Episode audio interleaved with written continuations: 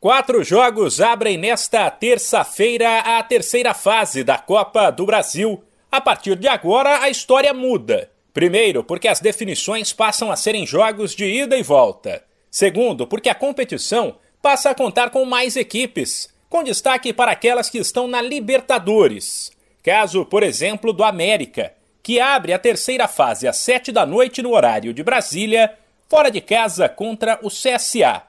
Um pouco mais tarde, às sete e meia, o Bahia recebe o Azuris, enquanto às nove e meia da noite tem dois gigantes em campo.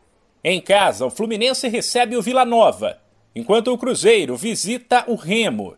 Sem esquecer que o Bahia, campeão da Copa do Nordeste do ano passado, o Fluminense, que jogou a pré-Libertadores, e o Remo, que levou a Copa Verde de 2021, também não precisaram passar pelas fases 1 e 2, assim como o América, e são estreantes nesta edição da Copa do Brasil. A semana terá uma rodada quase completa, com 28 dos 32 times ainda vivos em campo pela competição.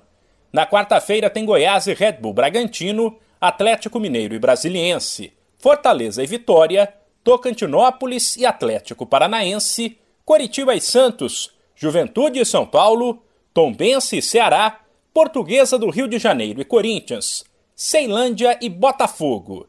Enquanto na quinta-feira tem Atlético Goianiense e Cuiabá, os duelos entre Altos e Flamengo, Palmeiras e Juazeirense não acontecem nesta semana, porque o Rubro Negro e o Verdão se enfrentam pelo Campeonato Brasileiro. Sem esquecer que o Atlético Mineiro é o atual campeão da Copa do Brasil e que quem levar a taça em 2022 também vai faturar um prêmio de até 80 milhões de reais. De São Paulo, Humberto Ferretti.